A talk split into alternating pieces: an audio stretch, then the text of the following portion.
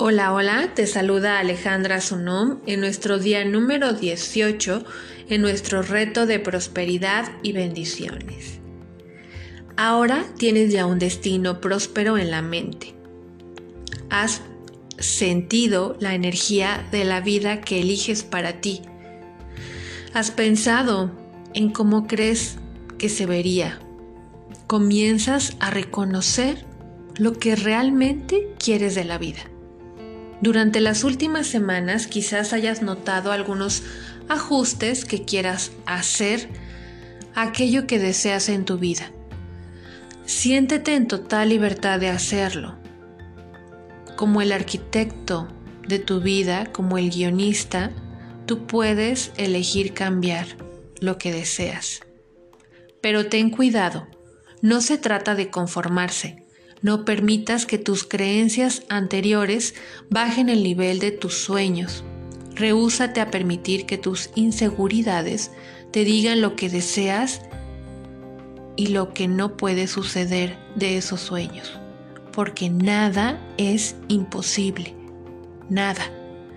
Aun si tu sueño incluye algo que aparezca un poco ilusorio e imposible como quizás que aparezcan unas hadas verdes en la mitad de la noche a limpiar tu oficina de arriba a abajo.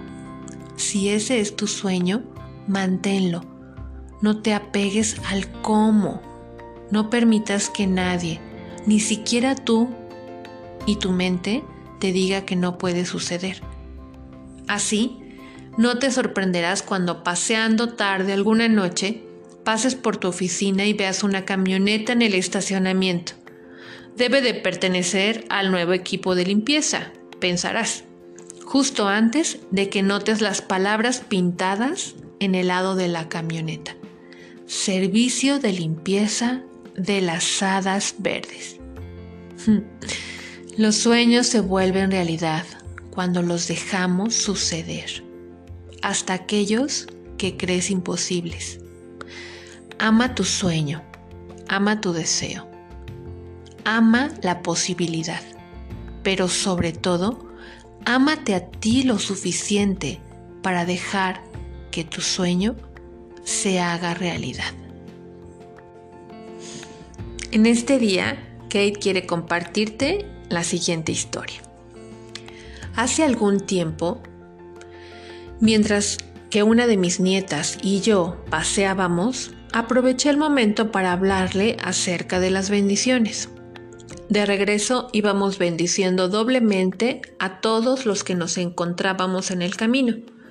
Yo los bendecía con amor, júbilo y paz, mientras que mi nieta los cubría en bendiciones de bienestar y prosperidad. Cuando pasamos junto a una limusina, ella se rió y me dijo, mm, creo que ellos no necesitan bendiciones, ya tienen suficiente bienestar y prosperidad. Yo le respondí, todos necesitan nuestras bendiciones. Nadie está exento. En ese momento recordé una conversación reciente mientras leía un libro llamado El alma del dinero, escrito por Line Twist, donde ella describe cierto incidente que ocurrió cuando logró el sueño de su vida, que era reunirse con la Madre Teresa en el orfanatorio de las misioneras de la caridad en la vieja Delhi. Considerando que cada momento que estuviera con la Madre Teresa era algo muy preciado, se sintió inmediatamente irritada cuando su reunión fue rudamente interrumpida por una pareja de millonarios que entraron abruptamente y sin ser anunciados. Primero se sintió muy enojada. Después los escuché, dice ella. Era una pareja de indios de edad mediana, un hombre y una mujer, ambos muy altos, un poco gordos, excesivamente perfumados y obviamente muy ricos.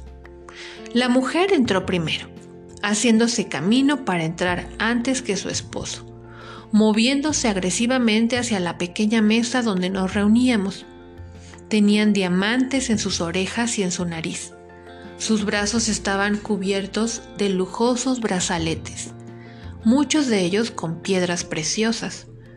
Usaba mucho maquillaje y traía puesto un sari azul y blanco con opulentos brocados de oro y plata. Tenía sobrepeso lo que causaba que el sari se le abriera en la parte media de su cuerpo. Su esposo era aún más grande y más extravagante que ella.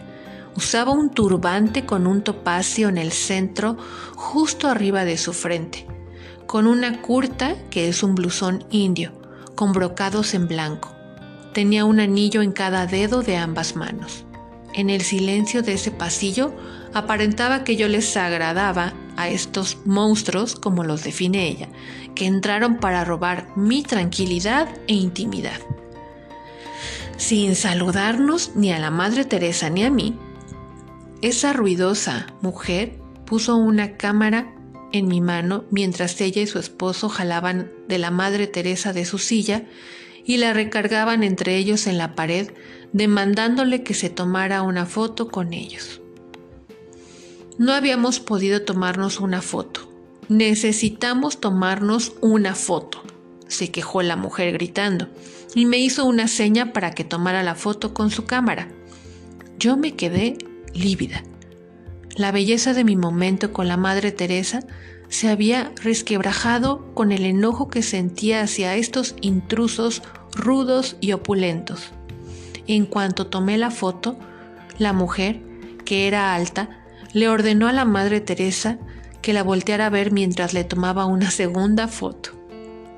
La Madre Teresa estaba jorobada del cuello por su edad y por la osteoporosis, pero sin dudarlo un segundo, la mujer tomó la barbilla de la Madre Teresa y la forzó a ver hacia arriba. Horrorizada de que alguien pudiera tratar así a la Madre Teresa de Calcuta y deseando que se fueran, tomé la segunda foto. La mujer entonces me arrebató la cámara y ella y su esposo, sin siquiera decir gracias a la Madre Teresa o a mí, desaparecieron deprisa y ruidosamente por el pasillo.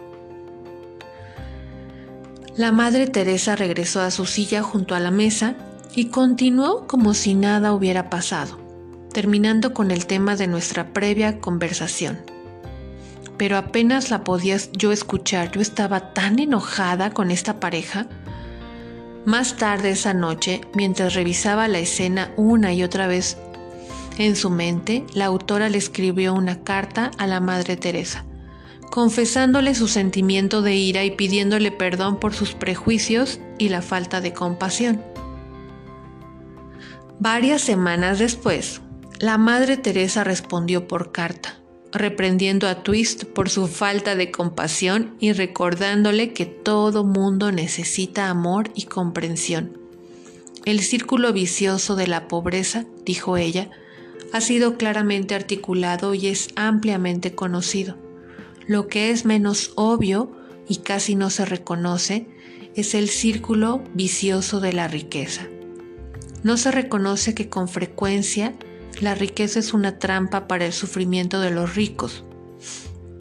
También lo son la soledad, el aislamiento, el endurecimiento de su corazón, el hambre y la pobreza del corazón que viene con la carga de la riqueza. Ella me hizo ver que yo no había tenido compasión hacia los fuertes, los poderosos y ricos, cuando ellos necesitaban tanta compasión como cualquier otra persona en la tierra. Debes abrirles tu corazón y convertirte en estudiante y maestra de ellos, le dijo en la carta. Abre tu compasión e inclúyelos. Esta es una parte importante del trabajo de tu vida. No los dejes fuera de ella también son parte de ella. Todo con el que nos encontramos en la vida llega por alguna razón, para cumplir algún propósito. ¿Nos servirá de maestro o nosotros a él? Todo al que conocemos, sin importar las circunstancias, su rango, estatus, es valioso y necesita de amor y aprecio. Todo mundo necesita de nuestras bendiciones. No hay nadie que esté exento. En el ejercicio del día de hoy, quiero que pienses en alguien en tu vida que no creas que realmente necesita de una bendición.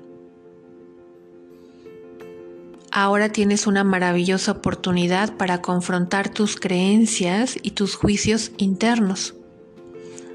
Escribe todas las razones por las que creas que esta persona o personas no necesitan bendiciones. ¿Crees que son más privilegiados o buenos que tú? ¿Te sientes incómodo frente a ellos? ¿Son ofensivos contigo? ¿O sencillamente hasta ahora nunca habías pensado que necesitaran de bendiciones? Escribe tus respuestas, las que lleguen en ese momento. Y ahora tómate un momento para decir, lo siento por las memorias de dolor que nos unen. Gracias por acudir a la cita y mostrarme estos juicios y creencias internos. Perdón por colocarlos en ese lugar, en ese papel dentro de mi guion de vida.